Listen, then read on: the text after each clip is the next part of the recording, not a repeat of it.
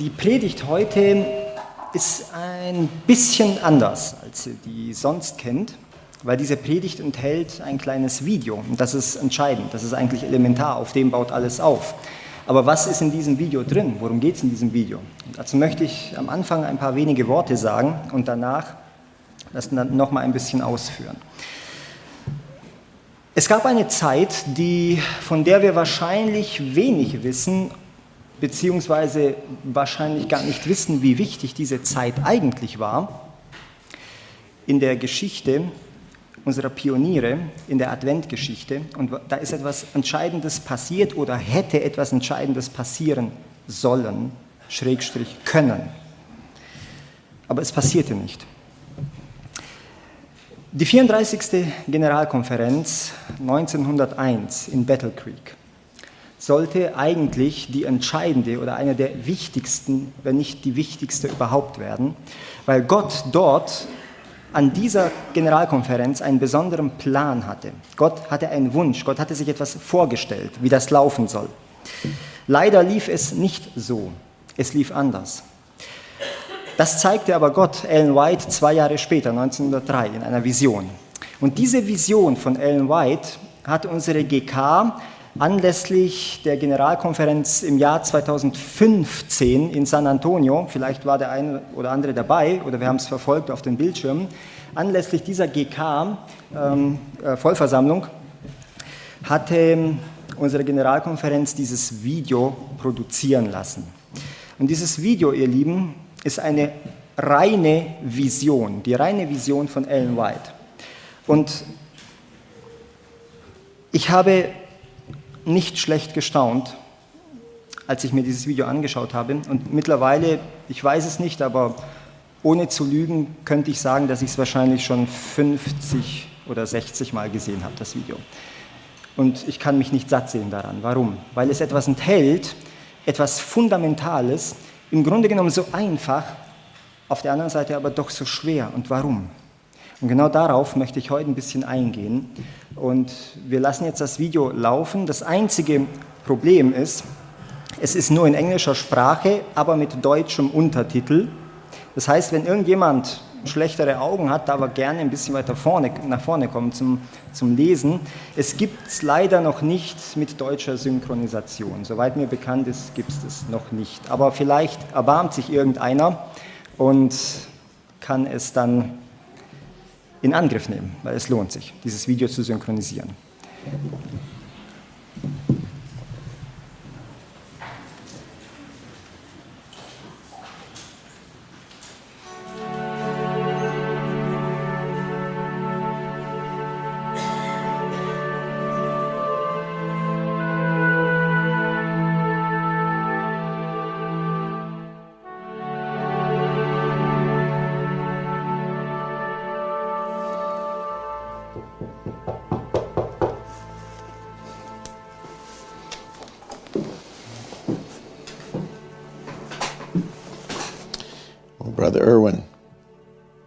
Troubled. What could be weighing on your heart? I am troubled, Brother Daniels. The 34th session of the General Conference begins tomorrow morning in Battle Creek. It's 1901. Jesus still has not come. I've been researching some of the counsels from Sister White? I could really be blessed if you'd share that with me. It's very hard to read. For 40 years, did unbelief, murmuring, and rebellion shut out ancient Israel from the land of Canaan. In neither case were the promises of God at fault. It is the unbelief, the worldliness, unconsecration, and strife among the Lord's professed people that have kept us in this world of sin and sorrow for so many years. Well, the servant of the Lord is straightforward concerning God's people. Unbelief, worldliness, unconsecration, and strife. This delay is our fault. Well, my fault. It is. Let me share something I found that she wrote just 36 months ago. This one's really kind of shocking, especially to me since it's during my term in office. Had the Church of Christ done her appointed work as the Lord ordained, the whole world would have been warned. And the Lord Jesus would have come to earth in power and great glory. She wrote that 36 months ago during my term as president. It is our fault. We have let God down, my brother.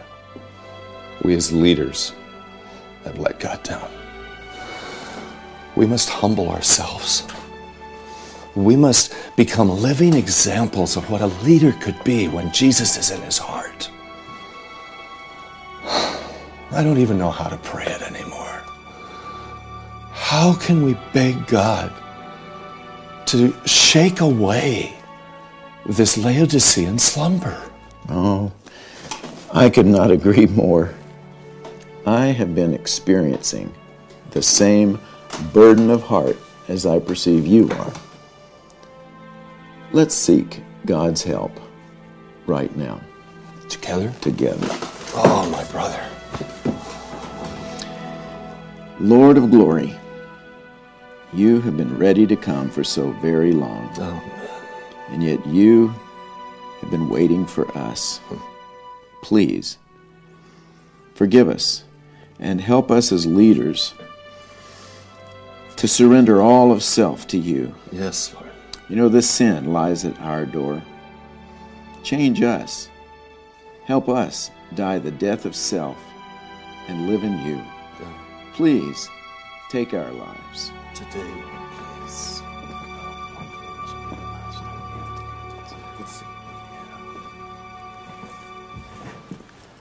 Brother Butler, I feel that the Lord is going to do something wonderful among us. I'm looking forward to this session. For months now, He has been speaking to my heart through my private sessions of study and prayer. I couldn't agree with you more, Brother Haskell. I sense his leading in my life. He's been revealing to me that although I believed I was humble, it is not the case. I have been very arrogant. He's leading me to die a greater death to self than ever before. I cannot explain it, but I know that I must change dramatically.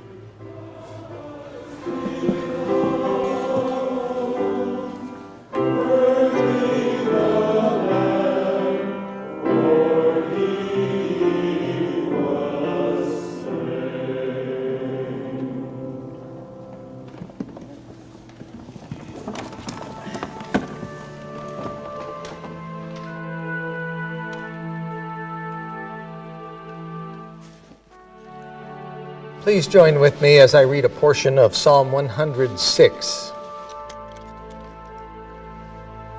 We have sinned with our fathers. We have committed iniquity.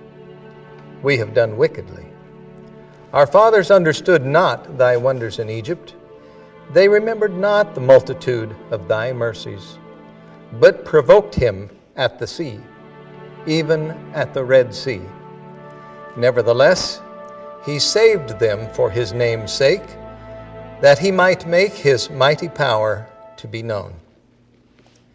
They soon forgot his works. They waited not for his counsel, but murmured in their tents, and hearkened not unto the voice of the Lord.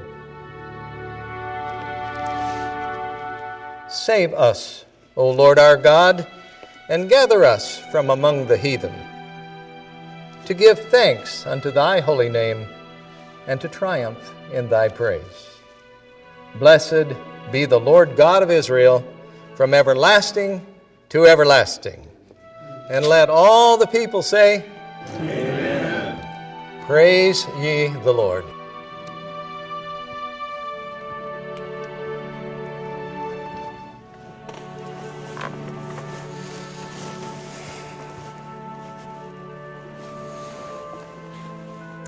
Fellow believers, please join me as we kneel for prayer.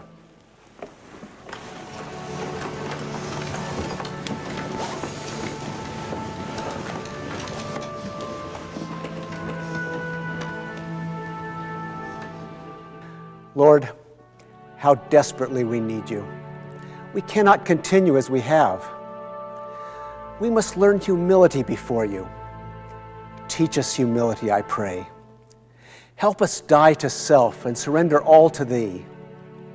Let us be led as little children by Thy hand. Walk among us in these meetings. Help us put away all strife among us. O Holy Father, we pray for a manifestation of Thy power. We ask Thee to forgive our sins, our neglect to follow as we should have in the past. Lord, help us to follow in Thine opening providence and understand the mind of Thy Spirit. In Jesus' name, come quickly. Amen.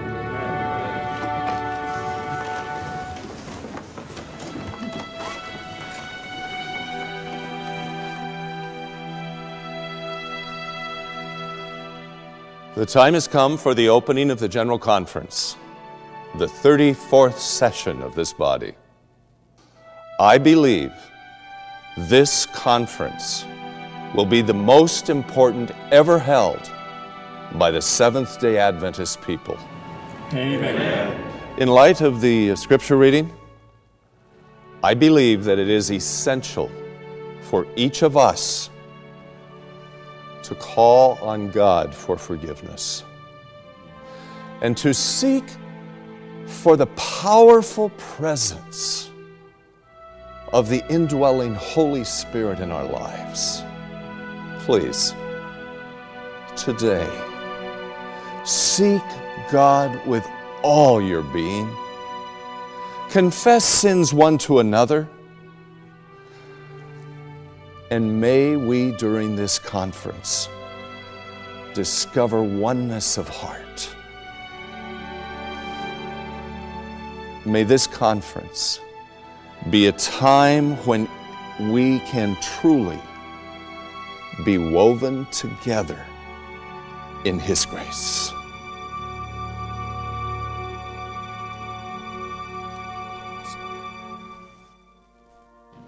The light given me is that this people should stand higher than any other people on the face of the earth. We should be a loyal people, a people who will rightly represent the truth. The sanctifying power of the truth revealed in our lives will distinguish us from the world. We should stand in moral dignity, having such a close connection to heaven that the Lord God of Israel can give us a place in the earth. Year after year, the same acknowledgement has been made. But the principles which exalt a people have not been woven into the work. God has given us clear light as to what we should do and what we should not do. But we have departed from that light, and it is a marvel to me that we stand in as much prosperity as we do today. It is because of the great mercy of our God, not because of our righteousness, but that His name should not be dishonored in the world. The Word of God should be our guide. Have you given heed to the Word?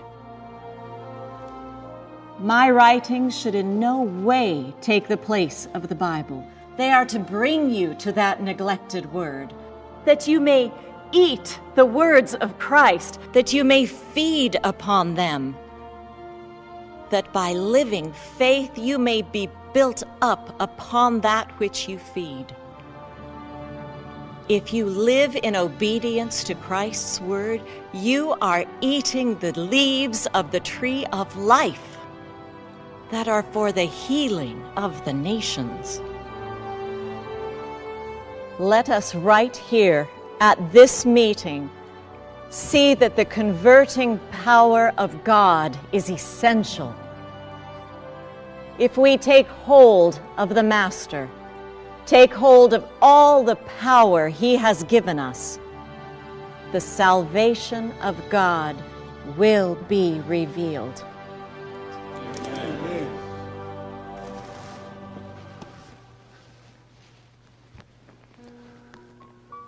In the past, in the past, I have not been in union with some of you. And today I see myself more and more as God must see me. For in His Word, well, let's read together. Because thou sayest, I am rich and increased with goods and have need of nothing. Oh my, in, in my self sufficiency, I have been just like that. And knowest not that thou art wretched and miserable and poor and blind and naked? Oh, I now see that this is my condition, not someone else's, but mine. My eyes, my eyes are being opened. My spirit has been harsh. It has been unjust. And I have thought myself righteous. And yet, today, my heart is breaking, for I sense that I'm desperately in need of the counsel of the one who has searched me. Listen, I counsel thee to buy of me gold tried in the fire, that thou mayest be rich, and white raiment, that thou mayest be clothed, and that the shame of thy nakedness do not appear, and anoint thine eyes with eye salve, that thou mayest see.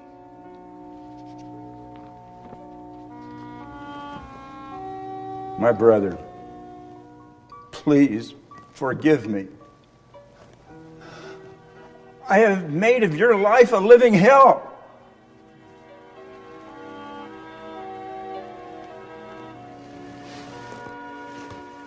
I have been arrogant.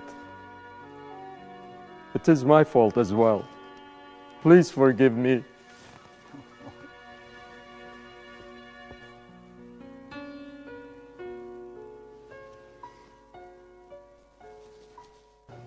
Brothers and sisters, we have received a great light from the Lord. It is time we believe and walk in that light. We have something to do. We must repent of our sins and humble our hearts before God. I have found it difficult as a leader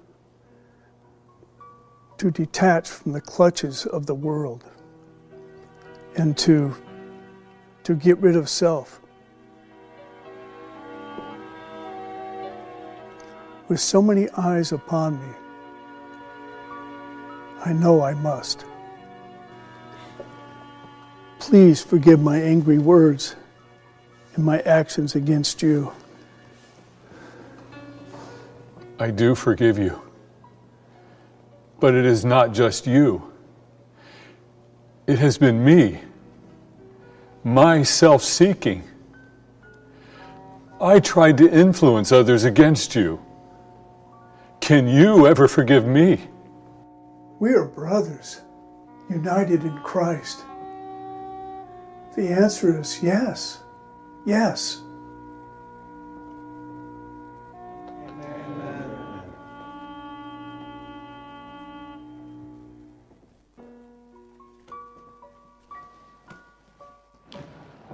I must ask forgiveness of you. I am so very sorry. You are my brother, but I have not loved you as my own flesh and blood. I must ask God to give me the love for you that I profess for Christ. Amen. And I, I must fall in line with God's will and calling. Forgive me, my brother. for talking behind you in committee and behind your back.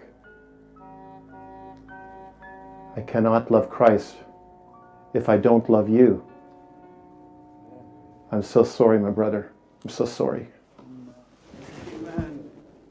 Blessed be the tie that binds our hearts in Christian love, the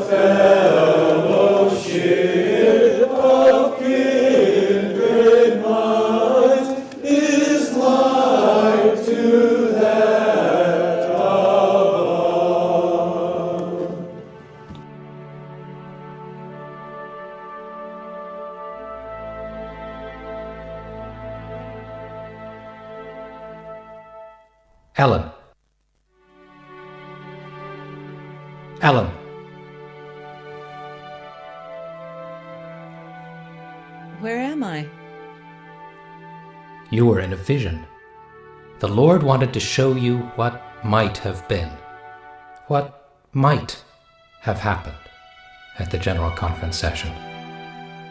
What I saw. It wasn't real? I'm afraid not. The Father was ready to pour out His Spirit upon the assembly and finish the work in this world and cut it short in righteousness. But the delegates would not humble themselves. Had they, in humility of soul, led out in the work of confessing and consecration, giving evidence that they had received the counsels and warnings sent by the Lord to correct their mistakes, there would have been one of the greatest revivals that there has been since the day of Pentecost. It never happened.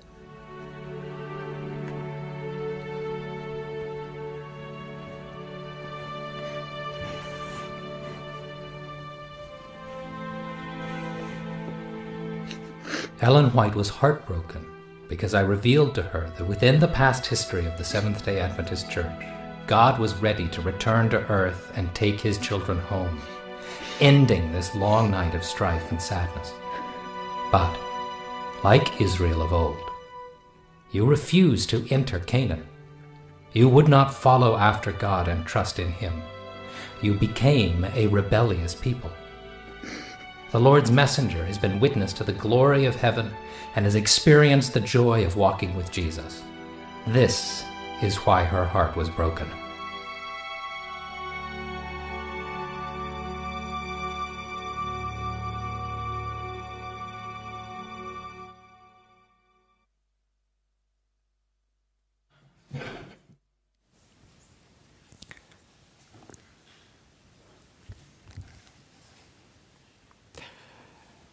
Denke, die Botschaft ist rübergekommen.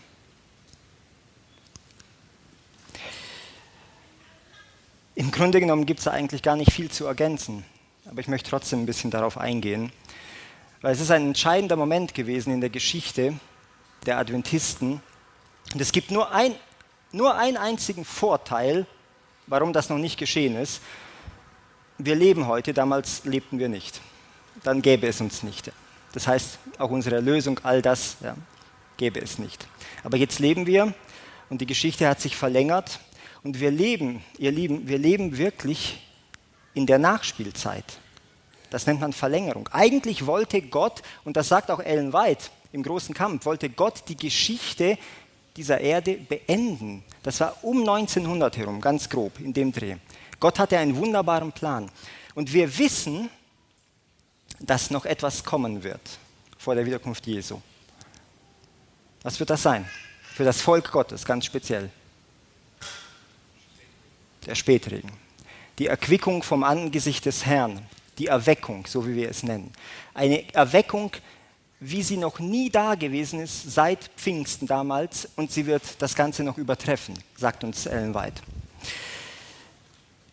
Das ist es, worauf wir eigentlich warten. Das ist es, was wir brauchen, damit das Werk final abgeschlossen werden kann. Ohne das wird das Werk nicht abgeschlossen, weil die Gemeinde ohne das noch nicht entschieden ist, noch nicht entschieden hat, wo sie hingehen will, weil sie noch auf beiden Hochzeiten tanzt. Aber das wird und muss kommen und jeder, davor gibt es eine Sichtung und jeder wird eine finale Entscheidung treffen müssen. Das gibt es dann nicht mehr, dass wir leben, wie wir vielleicht bis jetzt gelebt haben, ein bisschen dort, ein bisschen dort. Laodicea, weder heiß noch kalt. Wir haben es gemischt und das gibt eine lauwarme Brühe, die Gott alles andere als gefällt. Jetzt meine Frage. Gibt es ein biblisches Geheimrezept für eine Erweckung? Ich würde euch bitten, dass wir zusammen 2. Chronik aufschlagen, Kapitel 7.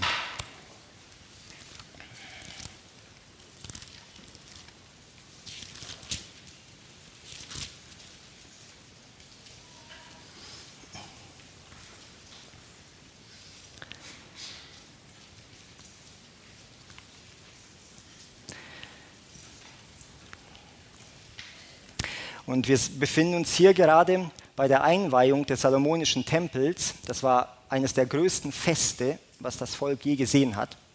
Und hier sagt uns die Schrift in Kapitel 7, Vers 14 folgendes.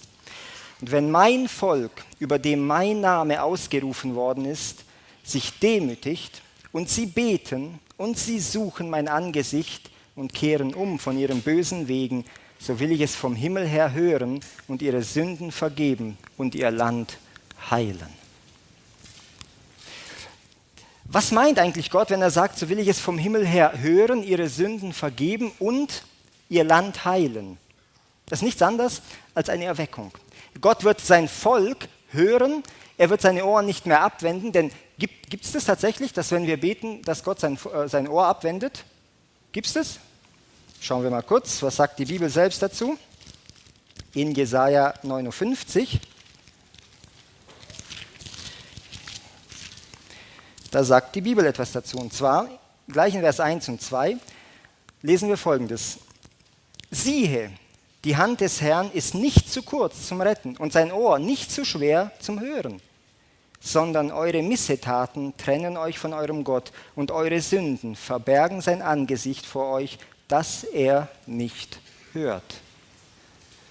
Es ist ein ernstzunehmendes Problem. Es geht im Grunde genommen nur um eine Frage am Ende. Wollen wir, dass das passiert? Wollen wir nach Hause gehen oder haben wir es uns bequem gemacht in dieser Welt und sagen, also von mir aus können es nur ein paar Jährchen dauern. Ich fühle mich gerade wohl, ich habe gerade mein zweites Haus gebaut, ich habe gerade das, ich habe jenes, ich habe... Das ist die entscheidende Frage. Und das ist auch dieser große Kampf, in dem wir heute leben. Der Kampf gegen das eigene Ich. Dann schaut mal her, in 2. Chronik 7, Vers 14, da sagt Gott etwas ganz, ganz, ganz Elementares. Es sind vier Punkte, die er anspricht. Er sagt, wenn mein Volk, über dem mein Name ausgerufen ist, sich demütigt. Habt ihr dieses Wort demütig oder Demütigung oder Demut in dem Video ein paar Mal gehört? Ja, es war tatsächlich sehr oft drin. Das ist eigentlich die Hauptsubstanz, ihr Lieben, dass wir beginnen, das, womit Satan diese Welt ständig füttert, Tag für Tag für Tag, mit Stolz, mit Hochmut, mit, mit Egoismus und all diesen negativen Eigenschaften und die, so, so leid es mir tut, die auch an uns haften, dass wir das endlich ablegen, dass wir sagen, Herr, diese, diese Sünde frisst und frisst immer mehr in mir, aber ich möchte diesen Weg nicht mehr gehen. Ich sehne mich nach dem, was du für uns vorbereitet hast, diesen tiefen Wunsch. Und habt ihr gehört, wie der Vorsteher am Anfang fragte, was, wie sollen wir Gott darum bitten, dass er uns diesen Wunsch schenkt, dass es endlich aufwärts geht, dass wir einfach seinen Willen tun. Was sollen wir noch tun? Sie waren ratlos, weil wir in manchen Dingen auch noch gefangen sind in dieser Welt. Und Gott hat einen wunderbaren Plan gehabt, hat ihn aber immer noch, weil Gott gibt seinen Plan nicht auf, ganz im Gegenteil, Gott wird seinen Plan erfüllen. Aber jetzt sind wir in der Verlängerung. Jetzt haben wir die Zeit. Glaubt ihr, dass wir die Möglichkeit haben, das zu tun, was wir dort gesehen haben? Es ist so einfach. Was war eigentlich das Geheimrezept? Was hätte geschehen sollen? Ihr seht, Ellen White war eigentlich am Ende ihrer Kräfte, als sie realisiert hat, das war nur eine Vision, wie Gott ihr gezeigt hatte, was damals hätte geschehen müssen oder sein können. Als sie das realisiert hat, war sie fertig. Und sie fragte, was? Das ist nicht wahr gewesen? Warum nicht? Ich, sie war komplett fertig danach. So einfach und doch so schwer. Die Bibel nennt in, 7. Chron äh, in äh, 2. Chronik 7, Vers 14 vier entscheidende Elemente. Nummer eins beginnt sie damit, wenn wir uns demütigen. Nummer zwei, und beten. Das ist eine Folge. Von Demut wirst du deine Beziehung zu Gott wieder stärken. Das heißt, das Gebet ist ganz wichtig. Und den Herrn von ganzem Herzen suchen, das sind alles Folgeschritte, die daraus entstehen. Und schlussendlich, auch ein ganz wichtiger Schritt, der entsteht auch in der Folge dessen, von ihrem bösen Wegen abkehren und ablassen. Nun können wir sagen, okay, also das mit den bösen Wegen, das ist jetzt etwas, das betrifft mehr die da draußen. Wir, wir machen ja keine kriminellen oder schlimmen Dinge. Oh, ihr Lieben, wo beginnt bei Gott das Böse? Gott hat einen ganz anderen Maßstab. Jesus sagt, wenn du deinen Bruder im Herzen schon hast, hast du ihn getötet. Der Maßstab ist unglaublich, den, den Jesus hier ansetzt. Das heißt, wenn wir ganz ehrlich mit uns selbst sind, dann haben wir noch viele Baustellen in unserem Leben, wo, wenn wir uns von außen betrachten würden, sagen würden, keine Chance, aber ist es nicht so, dass wir genau deswegen Adventisten sind, genau darum, weil wir an die Macht Gottes, an die Heiligung, die er uns versprochen hat, glauben. Das heißt, dass Gott uns zu solchen Menschen macht nach seinem Wohlgefallen und die Macht der Sünde Stück für Stück für Stück immer mehr in uns bricht und uns immer näher zu sich hinzieht. Ist es nicht das, was wir glauben? Ist es nicht das, von dem Paulus auch sagt am Ende der Zeit, wie werden die Menschen sein? Sie werden den Schein der Frömmigkeit haben in 2 Timotheus 3, Vers 5. Den Schein der Frömmigkeit, das geht, kein Problem. Ich rede freundliche Worte, ich ziehe mir einen schönen Anzug an, ich bin nett zu jedem. Den Schein der Frömmigkeit, das kann jeder haben. Aber was tun sie? Die vermeintlichen Nachfolger Jesu, sie verleugnen die Kraft Gottes, sagt Paulus. Und was ist die Kraft Gottes? Die Kraft Gottes ist genau das, in mir, was mich zu einem Menschen nach seinem Wohlgefallen macht. Das ist die Kraft Gottes in mir. Und Gottes Kraft ist nicht limitiert. Außer wir limitieren sie für uns. Im Review and Herald am 30. April 1908 schreibt Ellen White, beachten wir, Erst nachdem die Jünger vollkommene Einheit erlangt hatten und nicht mehr nach dem ersten Platz strebten, wurde der Geist Gottes ausgegossen. Sie waren einmütig beieinander. Alle Differenzen waren beigelegt und das blieb auch so, nachdem sie den Geist empfangen hatten. Und jetzt ist es ganz wichtig, dass ihr mich richtig versteht.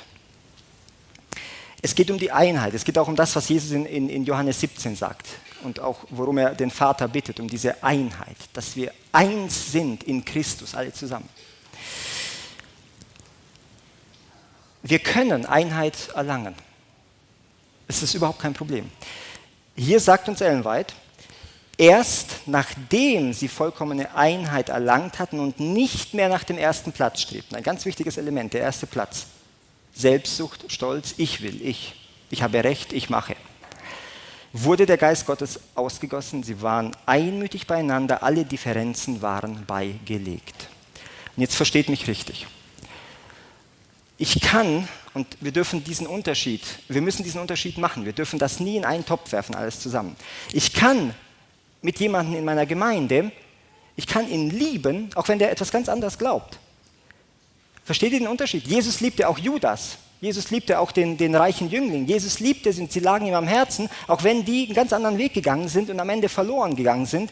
Jesus liebte sie trotzdem. Ich kann jemanden lieben, auch wenn er etwas ganz anderes glaubt. Ich muss jemanden oder ich kann ihn nicht erst nur dann lieben, wenn er ganz genau in allen Punkten gleich ist wie mit mir. Es gibt, es gibt Menschen in der Gemeinde, die glauben nicht. Die sind aus Tradition da. Und irgendwann mal, spätestens, und wir haben schon gesehen, es beginnt, es hat schon begonnen, wenn die Sichtung kommt, wird jeder hart auf die Probe gestellt. Jeder. Die Sichtung geht an niemandem vorbei, an keinem. Spätestens dort wird sich zeigen, ob jemand Jesus im Herzen hat oder nicht hat. Ob jemand eine Beziehung zu Gott hat und Gott kennt oder ihn nicht kennt. Dann wird es sich offenbaren und dann wird Gott aussichten. Aber es ist so, dass wir noch sehr viel weltliche Charaktere oder Eigenschaften in uns tragen und die dazu führen, dass in der Gemeinde oft Reibungen und Spaltungen kommen. Wir wissen, wir wissen, dass die Gemeinde der Augapfel Gottes ist und dass er sie zum Ziel führen wird, aber er wird sie nur dann zum Ziel führen können, wenn er sie vollends gereinigt hat und sie ihren finalen Auftrag erfüllt hat. Und das wird bald geschehen, ihr Lieben. Wenn Gott reinigt, dann reinigt er richtig. Und glaubt mir, über die Dinge, wo wir uns heute ärgern, was da alles passiert in, in unserer Gemeinschaft, ja, und ich könnte euch einiges aufzählen, es ist alles andere als schön, es ist richtig satanisch, was manchmal da vor sich geht, ja. Es ist richtig, dass das falsch ist und wir sollen das auch bei Namen nennen und auch sagen. Aber bitte verwechselt eins nicht dass wir nicht unsere ganze Kraft dahin investieren, gegen diese Dinge zu kämpfen und am Ende vergessen, worauf es wirklich ankommt. Wir müssen die Balance halten. Das ist ganz wichtig. Und Gott wird für seine Gemeinde sorgen und Gott wird zum rechten Zeitpunkt diejenigen, die nie eine Beziehung oder ein Verhältnis zu ihm hatten, auch entsprechend aussortieren aus dem, aus dem Haus Gottes. Ihr Lieben, Gott hat das zu allen Zeiten getan. Auch Saul. David, David war jahrelang schon gesalbt und der Gesalbte Gottes, er persönlich, und trotzdem, er konnte noch nicht dahin, wo er eigentlich hin hätte sollen, auf den Thron. Es war noch eine gewisse Zeit für Saul übrig, die ihm Gott gelassen hatte. Aber Gott hat Saul gerichtet. Und ihr Lieben, manchmal ist es auch so in unserer Gemeinde. Manchmal ist es so, dass, es, dass Dinge passieren auf bestimmten Ebenen, wo wir uns nur fragen, wie kann das, geht doch gar nicht. Ja, wir schlagen die Hände über den Kopf zusammen und sagen, Herr, wie lange noch? Aber Gott hat einen Zeitpunkt ersehen. Gott hat einen Zeitpunkt ersehen, da diese Dinge, da diesen Dingen ein Ende bereitet wird. Und es wird mit Sicherheit nicht angenehm werden. Aber ihr Lieben, lasst uns die Kraft, die wir haben, viel mehr in das investieren, was wir heute gesehen haben. Ist es so, kann ich, so wie wir es heute gesehen haben, könnte ich das tun, zu jedem Bruder, zu jeder Schwester, ganz besonders zu denen, die ich vielleicht nicht ganz so arg mag oder nicht meine engsten Geschwister sind, könnte ich das tun, was wir im Video gesehen haben? Von ganzem Herzen. Das ist die Frage. Und das ist die Vorbereitung, ihr Lieben. Das ist die Demo. Das ist das, was Gott in uns schaffen will. Deswegen ist Gottes Kraft immens. Wir können uns gar nicht vorstellen, was Gott durch und mit uns tun kann. Aber die Bibel sagt, am Ende der Zeit gibt es viele, die haben den Schein der Frömmigkeit, aber die Kraft Gottes fehlt ihnen. Die verleugnen sie. Weil sie, weil, weil sie es nicht für möglich halten, dass Gott so etwas tun kann, weil in ihren Gedanken, in ihrem Gebäude, Gedankengebäude, ist so ein komisches Konstrukt drin, was das einfach nicht zulässt. Das, das kann nie passieren, das geht nicht. Doch Gott kann Dinge tun, von denen hast du nicht mal gewagt zu träumen. Und Gott wird sie tun in unserem Leben. Wir haben noch Welt in uns. Womit beschäftigen wir uns hauptsächlich? Was ist, was ist unsere Hauptbeschäftigung? Wenn wir mal so einen ganzen Tag Resümee passieren lassen, analysieren oder eine ganze Woche, womit beschäftigen wir uns? Wir warten alle auf eine Erweckung und wir wünschen sie uns von ganzem Herzen. Aber wie sollen wir eine Erweckung bekommen, wenn unsere Gedanken gefüllt sind mit den neuesten modischen Kleidern dieser Welt, aber das fleckenlose Gewand der Gerechtigkeit Christi missachten wir? Wie sollen wir eine Erweckung erwarten, wenn unsere Herzen vielmehr den Helden der Leinwand zugekehrt sind, als Gott im Gebet? Wie sollen wir unsere, eine Erweckung erwarten, wenn unser Innerstes oder unser Interesse am Morgen vielmehr der Boulevardzeitung gilt als dem Wort Gottes?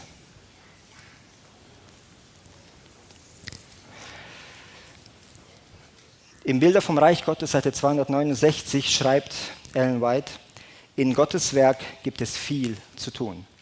Wer ihm jetzt treu und willig dient, wird in der Ewigkeit überreich belohnt werden. Er stellt Menschen, hier kommt das Entscheidende, er stellt Menschen, die nach seinem Plan fragen, in seinen Dienst, ganz wichtig, Menschen, die nach seinem Plan fragen, stellt er in seinen Dienst und jetzt wird es interessant und gleichzeitig schön. Nicht, weil sie schon vollkommen wären, sondern weil er sie durch die Verbindung mit ihm vollkommen machen möchte. Das ist interessant. Das heißt, das ist ein Prozess, ihr Lieben. Wir warten oft und denken, ich kann in diesem Zustand nichts machen, ich bin noch viel zu schlecht, ich bin noch, ich kann das nicht, ich kann jenes nicht. Wir haben genug Ausreden, aber Gott sagt, nein, entscheidend ist, dass du nach seinem Plan fragst, dann nimmt er dich, er wird dir zeigen, was sein Plan für dich ist, du steigst ein und wirst das Werk Gottes für dich tun. Er wird, er wird dein, seinen Willen an dir offenbaren. Er wird dich nicht stehen lassen, aber in diesem Prozess, und das ist das Schöne, das merken wir wahrscheinlich gar nicht, geschieht etwas Elementares, was noch viel wichtiger ist vielleicht als das, was eigentlich getan wird durch uns, nämlich dass Gott uns selbst reinigt und zum Menschen nach seinem Wohlgefallen macht. Und das ist etwas Wunderbares, aber das beginnt erst dann, sagt Gott, wenn wir nach seinem Plan fragen. Herr, was ist dein Wille für mich? Ich möchte deinen Willen tun.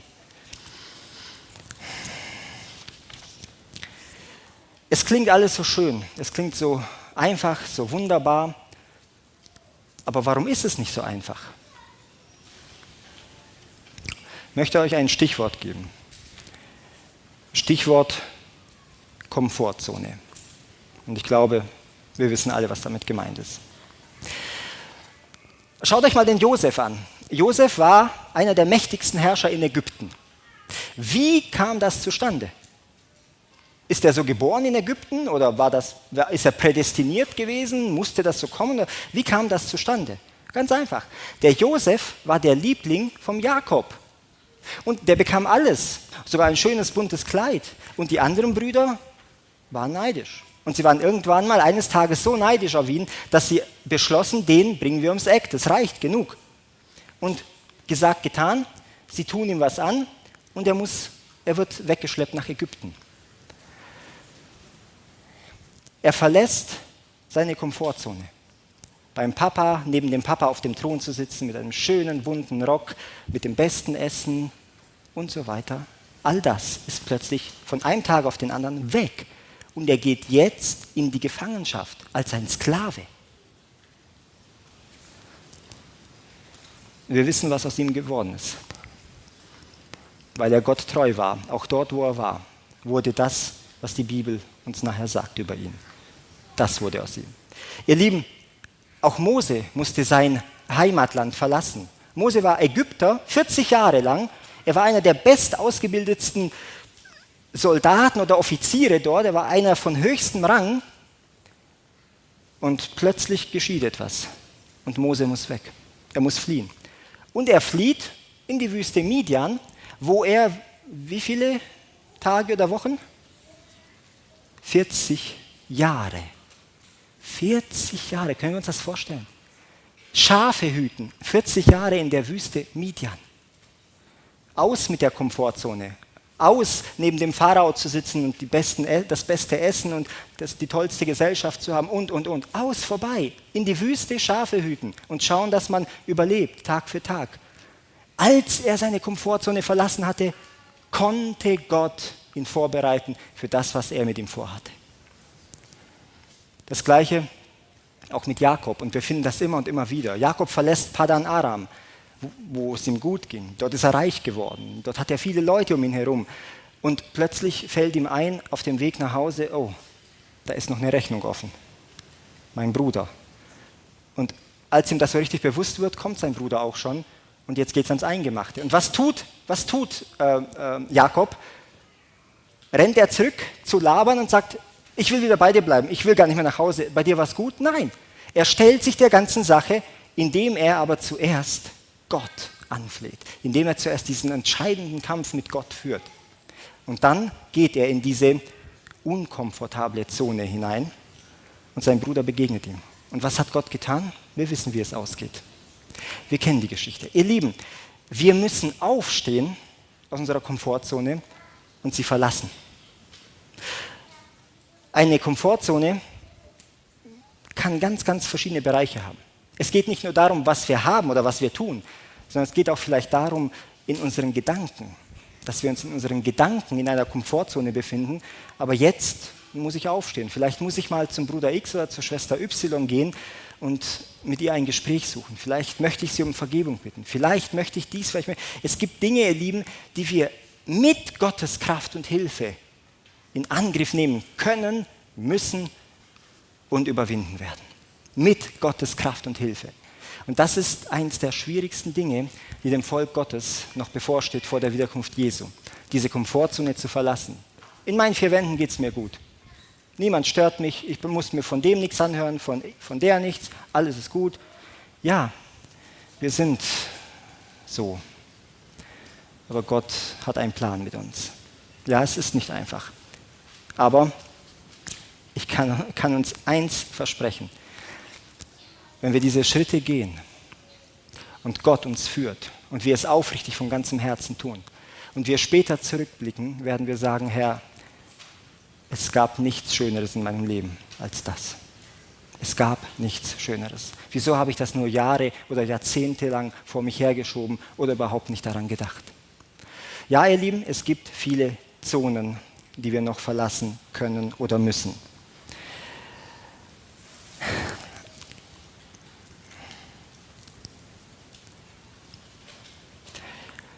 In 2. Mose 2 lesen wir Folgendes. Dort Vers 23 bis 25.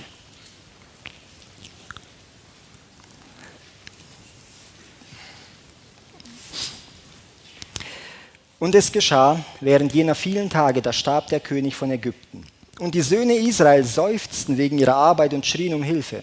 Und ihr Geschrei wegen der Arbeit stieg auf zu Gott. Da hörte Gott ihr Ächzen und Gott dachte an seinen Bund mit Abraham, Isaac und Jakob. Und Gott sah nach den Söhnen Israel und Gott kümmerte sich um sie. Was für, das, das fließt wie Öl runter. Ne? Sie rufen, Gott sah nach ihnen und Gott beginnt, sich um sie zu kümmern. Und jetzt haben wir hier, ihr Lieben, das ist ganz entscheidend, das ist eine eklatant wichtige Typologie für uns heute, für das Endzeitvolk Gottes. Hier befindet sich das Volk Gottes wo? In Ägypten. Ägypten ist ein Bild für die Sünde, für die Welt. Und wir als Volk Gottes befinden uns heute auch, wir sind Teil dieser Welt und wir haben es mit dieser Welt zu tun. Es ist eine Welt, die voller Sünde ist, die wirklich nichts Gutes an sich hat und die auch keinen Bestand mehr haben wird. Sie wird bald vorbei sein, diese Welt. Aber ihr Lieben, wir befinden uns noch darin. Jetzt stellt sich eine Frage. Haben wir erkannt, worum es geht? Schreien wir auch wie das Volk damals zu Gott und bitten ihn um Hilfe, uns zu befreien? Wollen wir auch nach Hause oder haben wir uns gut akklimatisiert mit der Welt und fühlen uns wohl hier drin? Das ist eine Frage, die jeder für sich beantworten muss. Und das ist wirklich eine entscheidende Frage, denn solange wir nach einer gewissen Sache keine Sehnsucht haben, sind wir auch nicht gewillt, dafür etwas zu tun oder in die Richtung aufzustehen, uns anzustrengen, irgendetwas überhaupt. Wir werden uns gar nicht bewegen, solange wir uns noch wohlfühlen. Und das ist die Frage, ihr Lieben. Hier fängt das Volk Israel an, Gott anzurufen. Und sie schreien und Gott hört ihr, ihr, ihr Schreien und nimmt sich ihrer an und beginnt sich um sie zu kümmern. Und dann schickt er Mose. Es geht los. Und jetzt typologisch, ihr Lieben. Was passiert mit dem Volk Gottes damals? Sie befinden sich in Ägypten. Sie sind müde geworden. Sie können nicht mehr. Sie wollen raus. Sie wollen endlich nach Hause. Gott ebnet ihnen den Weg und sie ziehen mit triumphaler Macht aus. Jetzt stellt euch Folgendes vor das Volk Gottes beginnt zu rufen, heute in diesen Minuten, in diesen Stunden, beginnt zu rufen, Herr, wir wollen nach Hause. Eins, einmütig, ein Herz, eine Seele, wie es in Apostelgeschichte beschrieben wird. Und Gott beginnt und bereitet sein Volk vor. Das Volk, das Volk Israel ging. Und das Volk Israel hatte etwas erlebt in Ägypten. Nämlich Gott tat seine Macht kund und offenbarte sich ihnen auf eine Art und Weise, wie sie es noch nie in ihrem Leben gesehen hatten, noch nicht mal gehört hatten, indem er die zehn Plagen über Ägypten kommen lässt und sein Volk bei der letzten Plage sauber hinausführt. So, jetzt könnten wir ja meinen, es ist geschehen. Herrlich. Gott hat sein Volk befreit. Und die Ägypter, die äh, Israeliten ziehen los. Ein paar Tage später befinden sie sich am Roten Meer. Jetzt meine Frage. Wenn wir nach Hause wollen, kann es sein, dass Satan Hindernisse in den Weg stellt? Es kann nicht nur sein, es wird so sein. Satan wird Hindernisse in den Weg stellen, um das Volk Gottes zu entmutigen, damit sie, wie damals das Volk Israel, sagen, wären wir doch lieber in Ägypten geblieben. Genau das wird Satan tun. Er wird so viele Steine in den Weg legen, aber hier ist ein Punkt von, von größter Entscheidung, von größter Wichtigkeit. Wenn uns ein Hindernis im Weg steht, und Satan hat es hingestellt. Wer ist schuld daran, wenn wir nicht weiterkommen? Eine ganz offene Frage. Satan hat es in den Weg gestellt. Also ist ja auch Satan schuld. Ist es so? Nein. Nein. Denn es waren genug Hindernisse im Volk Israel, als sie auszogen aus Ägypten. Es kamen genug Hindernisse in ihren Weg. Aber was war die Ursache, warum sie nicht weiterkamen? Die Bibel sagt, ihr Unglaube. Das war das Problem.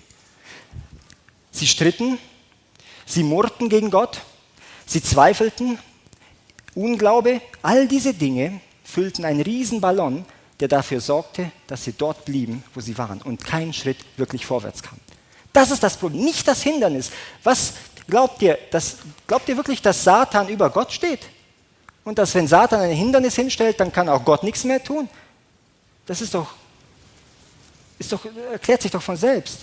Nicht mal daran denken an sowas. Ganz im Gegenteil. Satan darf erst dann eins hinstellen, wer Gott es ihm erlaubt. Und wenn es Gott ihm erlaubt, dann erlaubt er es ihm aus einem bestimmten Grund. Vielleicht, um uns zu prüfen. Es liegt nicht an dem, was uns im Weg ist.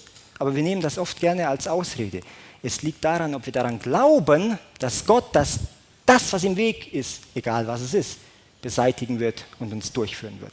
Das ist der entscheidende Schritt, ihr Lieben. Das ist der entscheidende Gedanke, den wir verinnerlichen müssen.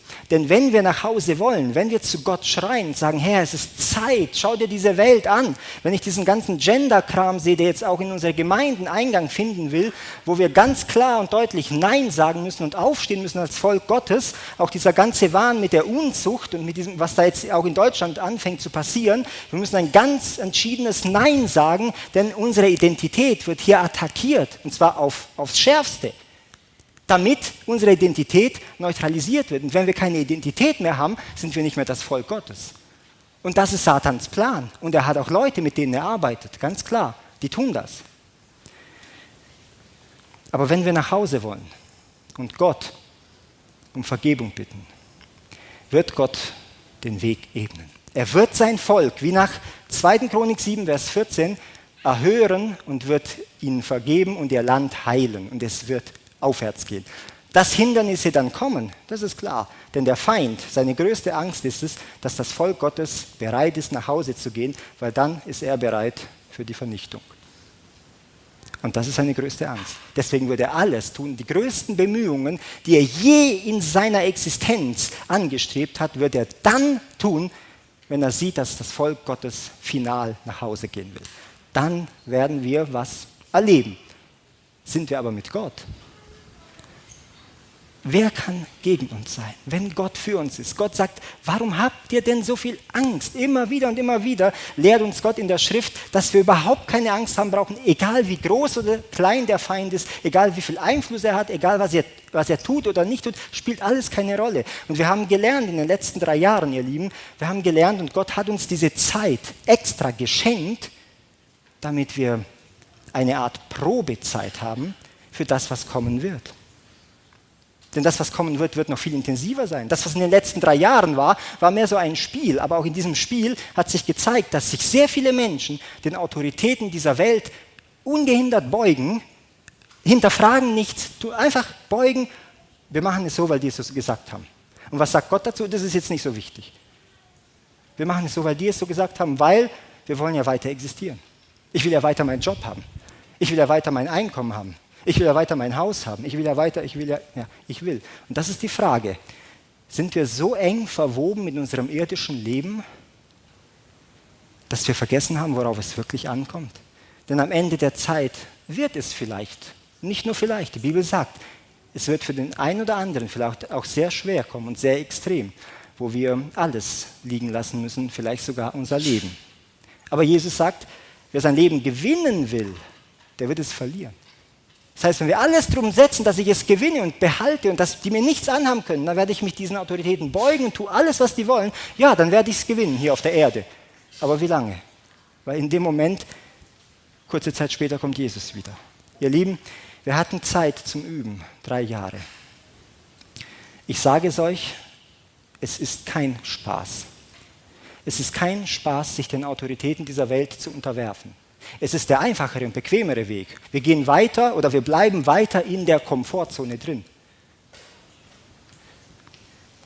Aber eines Tages, wenn wir nach Hause, wenn wir wirklich nach Hause wollen, müssen wir die Komfortzone verlassen.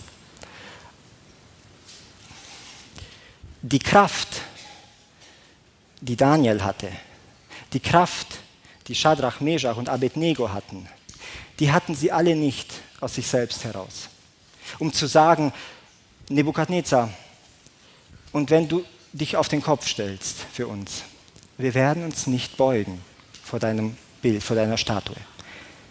Und wenn Gott will, wird er uns retten, wenn nicht, nicht. Woher kommt diese Kraft? Diese Kraft, ihr Lieben, kommt aus Gott, aus Christus in dir.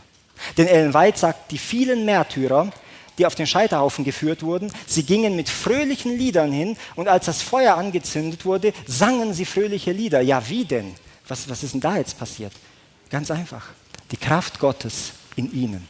Und die Menschen, die da herumstanden, waren sowas von angetan davon. Sie waren in Anführungsstrichen so begeistert, dass sie diesen Glauben auch haben wollten. Und das Ziel, was Satan hatte, nämlich die, die wahren Christen auszurotten, verkehrte sich ins genaue Gegenteil. Statt sie auszurotten, kamen immer mehrere. Deswegen irgendwann mal merkt, merkte Satan, auf der Schiene erreiche ich nichts, ich probiere es mit Nummer zwei. Statt Verfolgung, Verführung. Und das haben wir heute. Verführung. Du kannst alles haben. Wenn du deine Freiheit haben willst, musst du dich nur schön beugen, dem, was die Autoritäten dieser Welt sagen. Ich weiß nicht, was Gott noch alles tun muss, bis wir verstanden haben. Und ich schließe mich mit ein. Ich stehe nicht hier und sage, ich, ich habe alles verstanden und ihr nicht. Nein, ganz im Gegenteil. Ich bin auf dem Weg. Ich lerne auch noch. Ich mache noch viele Fehler und wünsche mir, dass Gott mir zeigt oder die Kraft gibt, an bestimmten Stellen einfach zu überwinden. Ich sehne mich danach, weil ich auch nach Hause will. Diese Welt ist faktisch am Ende. Ob wir es wahrhaben wollen oder nicht.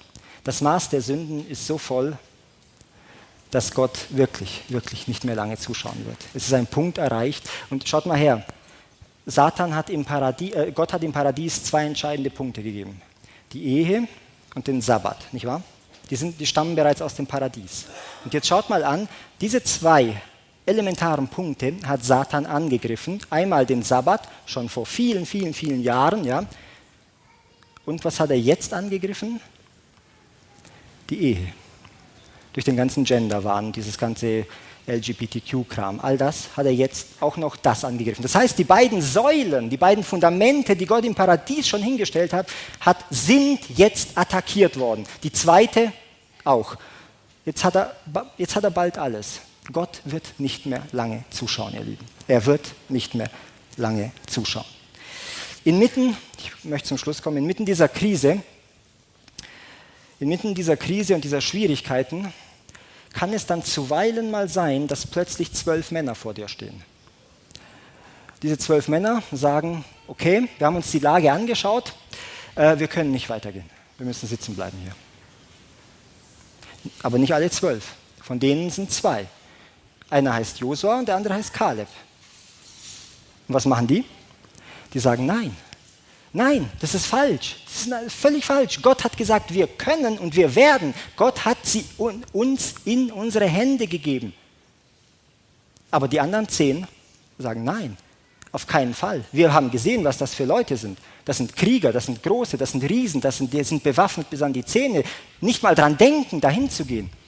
Und genau an dem Punkt, ihr Lieben, sind wir oft auch in unserem Gemeindeleben, dass wir sagen, ja, wir können, es ist Zeit, es wird Zeit, dass wir Gott anrufen von ganzem Herzen. Es wird Zeit, dass die, die drei Engelsbotschaft mit Kraft und Vollmacht verkündigt wird. Es wird Zeit, dass das Volk Gottes aufsteht und seine Komfortzone verlässt. Und dann stehen in der Gemeinde welche auf, die blockieren, blockieren und sagen, nein, das können sie, außerdem, wir können die drei Engelsbotschaft gar nicht so predigen, wie es in der Bibel steht, denn die katholische Kirche hat sich ja geändert. Die sind nicht mehr so. Ja, sie sind nicht mehr so. Sie sind schlimmer. Ja, schlimmer ist deswegen, weil sie das, was sie tun, jetzt verdeckt tun. Früher haben sie es offen getan. Deswegen ist es schlimmer. Aber sie tun das Gleiche. Und das ist das Problem, ihr Lieben. Und wir glauben, wir glauben den Dingen. Wir glauben, es gibt Adventisten, die sagen, wenn der Papst irgendwelchen Gefangenen die Füße wäscht, dann, dann, dann fehlt gerade noch, dass sie sich vor ihm niederfallen lassen und ihn anbeten. Noch, das fehlt noch. Ansonsten sind sie voll d'accord mit ihm, mit allen Dingen. Was für ein Papst, so einen hat die Welt noch nicht gesehen. Hätte uns, hätten wir, hätten wir die Schrift nicht und die Schriften von Ellen White auch nicht, ihr Lieben, ja, dann wären wir im Dunkeln, dann würden wir auch nicht wissen, was hier passiert in der Welt. Dann würden wir auch sagen, hä, wieso wäscht der, früher haben die das gemacht, jetzt machen die das? Die sind ja komplett anders. Ihr Lieben, ich verstehe schon, aber das ist nicht der Punkt. Der Punkt ist der, sie sind überhaupt nicht anders, weil die Bibel schon sagt, dass sie so bleiben werden bis zum Schluss. Und nicht nur das, sondern sie werden nochmal richtig aufs Gas drücken und am Ende der Zeit nochmal richtig gegen das Volk Gottes schießen. Und das ist das, was uns erwartet. Und heute haben wir Adventisten, die sagen, die haben sich geändert. Sie sind so gut geworden. Und dann wird die Ökumene angestrebt. Der Bund oder die Bündnisse, von denen Jesaja im Kapitel 30 in Vers 1 sagt, wehe denen, die Bündnisse abschließen, die ohne meinen Geist sind und damit Sünde über Sünde auf sich häufen. Die Ökumene ist das. Das ist typologisch für die Endzeit. Das ist ein Bündnis, welches das Volk Gottes mit Babylon schließen möchte. Und wir stehen da und nicken. Oder vielleicht auch nicht. Unsere Aufgabe ist es, ihr Lieben, die Dinge beim Namen zu nennen. Denn das Volk Gottes wird am Ende der Zeit, jetzt in dieser Zeit, in der wir leben, wird es gewaltig attackiert von vielen Seiten. Unsere Identität wird von allen Seiten attackiert und unsere Identität möchte ausgelöscht werden durch Satan. Aber Gott wird es nicht zulassen. Gott wird es nicht zulassen, weil die Gemeinde, wie er sagt, sein Augapfel ist. Und er wird sie zum Ziel führen. Wir werden noch Großes erleben. Aber unsere Aufgabe ist es nicht, Angst zu haben vor dem, was gerade passiert, sondern die Gewissheit zu haben, dass Gott uns hindurchführen wird, so wie er sein Volk immer geführt hat, auch durch Schwierigkeiten. Eben gerade durch Schwierigkeiten, weil sie wichtig sind, damit wir lernen und damit wir am Ziel ankommen. Weil sonst würden wir nie was lernen. Josua und Kaleb Sie sind nur zwei. Die anderen sind zehn. Wir haben festgestellt in den letzten Jahren, vor allem in den letzten drei Jahren, dass diese, äh, diese ähm, Psychologie der Massen leider auch in unseren Reihen Eingang gefunden hat. Bis in unsere Reihen hinein. Das heißt mit anderen Worten, wenn es alle sagen oder viele, dann muss es so sein. Das Problem ist, das ist ein großer Trugschluss. Wir sehen das in der Geschichte, wenn wir in die Geschichte hineinblättern und schauen, 10, 20, 50, 100, 200, 500, 1000, 2000 Jahre zurück, sehen wir überall, überall, überall, wie sich das genau gegenteilig erfüllt. Nämlich genau das, was die Massen sagten, eben nicht richtig und nicht wahr war. Damals schrien die Massen auch, kreuzigt ihn.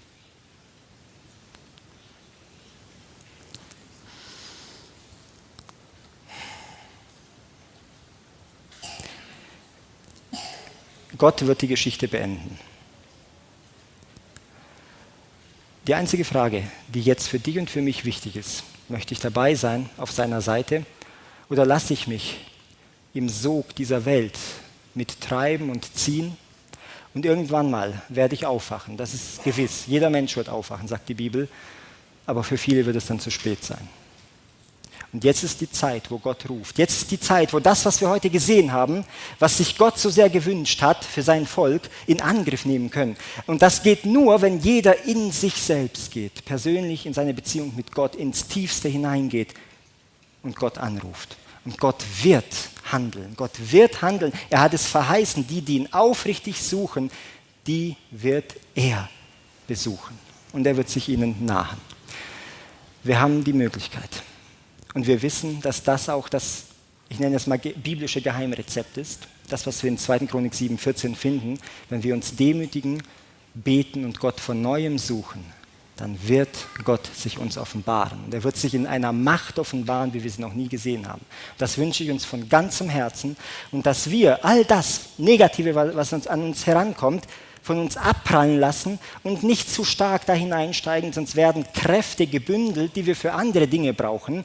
Aber das heißt im Umkehrschluss nicht, dass das Schlechte in der Gemeinde toleriert oder übersehen werden soll. Das will ich damit nicht sagen. Ganz im Gegenteil. Wir haben eine Stimme, die hat uns Gott gegeben, die wir erheben sollen gegen die Dinge, die Sünde sind und die Gott beim Namen nennt. Und wir sollen sie auch beim Namen nennen. Sei es LGBTQ oder sei es irgendwas anderes, was sich gerade in unseren Gemeinden breit machen möchte. Wir stehen auf und sagen entschieden Nein, denn hier muss wie bei allen anderen Sünden auch der biblische Maßstab angelegt werden. Punkt. Das ist unsere Identität. Wir können nicht sagen, von jetzt auf jetzt ist Sünde legitim. Ja, wo kämen wir hin? Dann in zehn Jahren oder in 20 Jahren, wo dann die Gemeinde wäre, das wollen wir uns heute gar nicht ausmalen. Ihr Lieben, lasst uns den Herrn von Herzen suchen. Schaut euch das Video an, ihr findet es bei YouTube.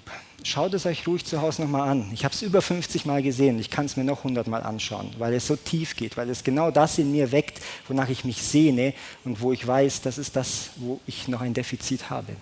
Das ist der schwerste Schritt. Aber Gott hat das schon vorbereitet für uns. Wenn du willst, wird er. Wenn ich will, wird er. Das Wollen, das ist es. Und Gott hat gesagt, selbst wenn wir das Wollen noch nicht haben, können wir darum bitten, weil er verheißen hat, dass er auch das Wollen und das Vollbringen schenken wird. Das heißt, selbst wenn du eine Sache noch gar nicht richtig willst, kannst du darum beten und Gott wird dir sogar das schenken. Was für einen Gott haben wir? Sein Name sei gelobt dafür und möge er uns helfen, möge er uns segnen und möge er uns an die Hand nehmen und uns hochhelfen, damit wir aufstehen und beginnen, nach Hause zu gehen. Amen.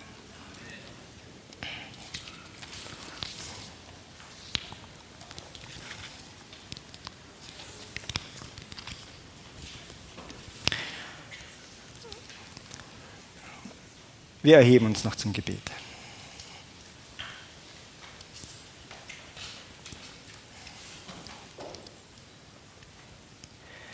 Unser großer Gott, wir wissen, was alles möglich ist. Du hast auch gesagt, dem, der da glaubt, ist nichts unmöglich. Wir wissen, dass es so ist, dass einfach nichts unmöglich ist und doch hängen wir noch manchmal in den Seilen und wissen nicht, was wir tun sollen, wo wir lang sollen, wie wir was machen sollen. Aber der Weg, den hast du uns schon klar gezeichnet, Herr Jesus. Und du bist den Weg schon vor uns gegangen. Denn zuerst, folgt Gol zuerst muss Golgatha kommen, bevor der Himmel kommt. Und wir wollen dich bitten, Herr, hilf, dass wir keine Angst davor haben auf diesem Weg, auch wenn uns vielleicht finstere Zeiten oder finstere Tage erwarten mögen. Wir wissen, solange du bei uns bist, brauchen wir uns vor nichts zu fürchten, Herr.